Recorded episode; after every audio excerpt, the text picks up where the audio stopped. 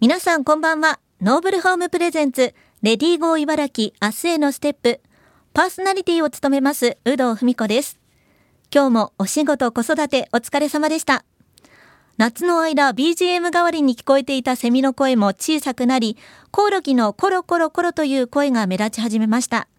虫の声を聞きながら秋の夜長を過ごすのもいいですよね。さて、現代の女性は結婚や出産による働き方の変化、仕事と家事の両立、地域コミュニティとの関係性など、女性を取り巻く環境は様々です。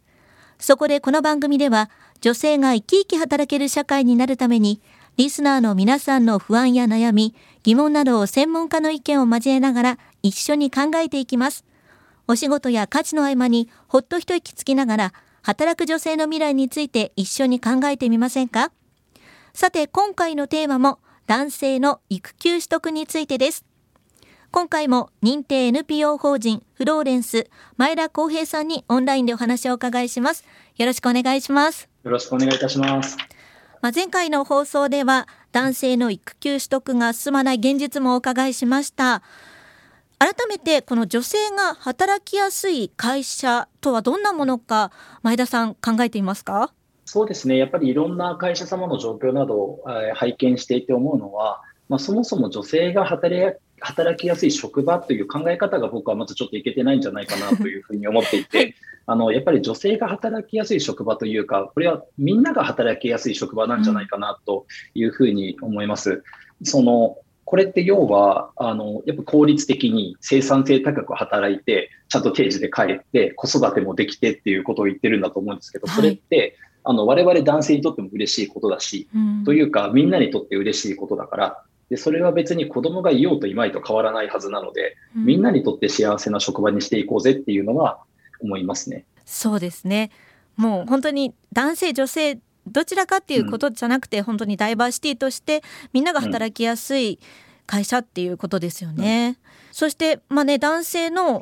そういった意味でこう制度が整って男性の育休取得者が増えたら、まあ、日本全体どんな社会になっていくと考えていますか？そうですね。まずみんなが、あの幸せな国になるんじゃないかなっていうのがバクとしてますけども、うん、日本ってその国連の統計のその幸福度っていうのがあの出してたりするんですが、はい、あのとっても低いんですよね。あの主観的なものですけれども、ホンジュラスとかですね、はい、なんかあの い、いろんなところで、例えば犯罪率とかがめちゃめちゃ高くて、世界一危険な国なんて言ってジョークで言われる国よりも幸福度が低いと、はい、あの国連の調査によるとですね、これだけ豊かなはずなのに。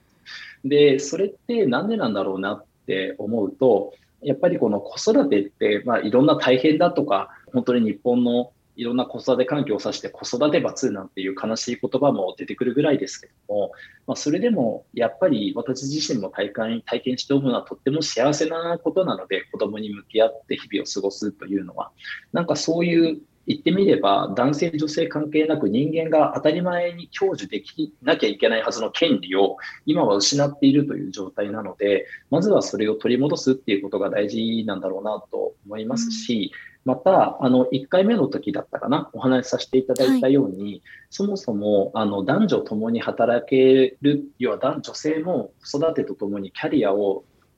諦めなきゃいけないっていうようなことがなくなれば、家計所得という意味では、まあ、1家計あたり2億円ぐらい増えるわけですよ。とすると、まあ、それだけ経済がたくさん回りますっていうことなので、これだけ不況不況って言われてますけれども、実は男性育休の推進というのは経済対策でもありますし、でその経済が回ると税金がたくさん来るから、社会保障制度がやばいって言われてるけど、社会保障制度だって持ち直すし、あの社会全体にとってあのとってもいいことなんじゃないかなというのはあの常々思うところです。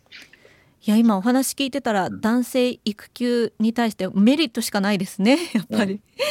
うん、いや本当にそうだと思います。はい。まあそんなところで今日はですね、リスナーさんからお悩みが届いております。まずはラジオネーム匿名の方からですね。現在職場での理解はどれくらい進んでいるのでしょうか？知り合いの地方公務員が10年ほど前に申請した時には条約の方からこれまで誰も行使していない権利を使うのは非常識だと圧力がかかったという話を聞いて愕然としたことがありますという。まあ、そういう現状があったというメールをいただいております。そして丸尾さんからいただいております。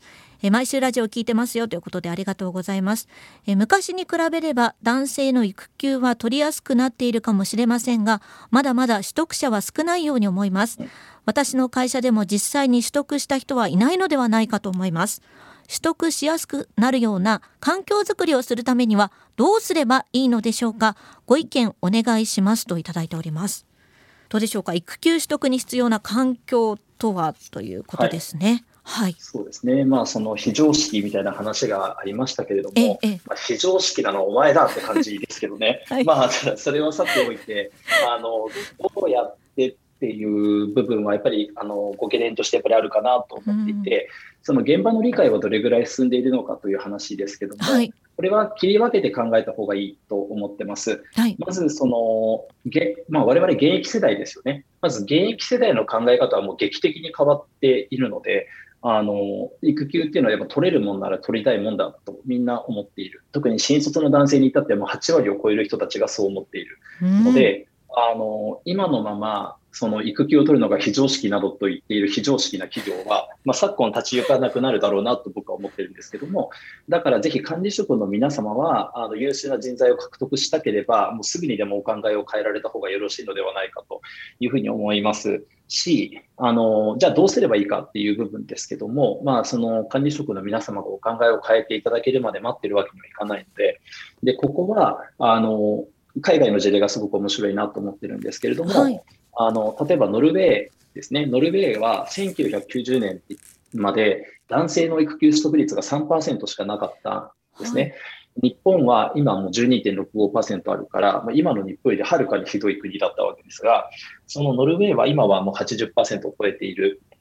あの育休先進国です。あの北欧のもう言わずと知れた先進国ですけれども、はい、まあ、じゃあなんでこのような変化が訪れたかというところなんですが、はい、これは実はですね、すごい劇的な政策の変化があったとかではなくて、その一人一人の勇気あるお父さんが、まさにその各職場でファーストペンギンとなって、あの勇気を出して一人ずつちょっとずつ取っていった結果、こうなったっていうのが分かっていて、その同僚が一人取ると、周りの人間の育休を取得する率っていうのが劇的に高まるっていう統計が出てるんですよね。まさにあのこういった一人一人のアクションがちょっとずつ現状を変えていって気がついたらそれが当たり前になっていたというのが実態だろうなというふうに思っているのであの前回の話でも出てきました育休改正法が今国会であの可決されましたので、もう環境は整ったというふうに思ってます。ですのであとはもう本当に日本の気概あるあの、それこそですね、日本男児たちがですね、はい、あの、これからはまさに勇気を出してやってくれるんじゃないかと信じてるし、ここで変われなかったらもう本当におしまいだと思ってるので、あの、日本全国のお父さんは本当に一緒に頑張りましょうっていう気持ちですね。うんじゃあまずは育休を取得するところからということですかね。うんはい、だと思います。いや、もういろいろね、お話をお伺いしてきましたけども。ね、あの、来年には法律的にも変わるということで、前田さんも本当にこう日本が変わっていくのを期待しているところですよね。そうですねあの、うん、私はすごくポジティブというか楽観的に思ってます。はい、あの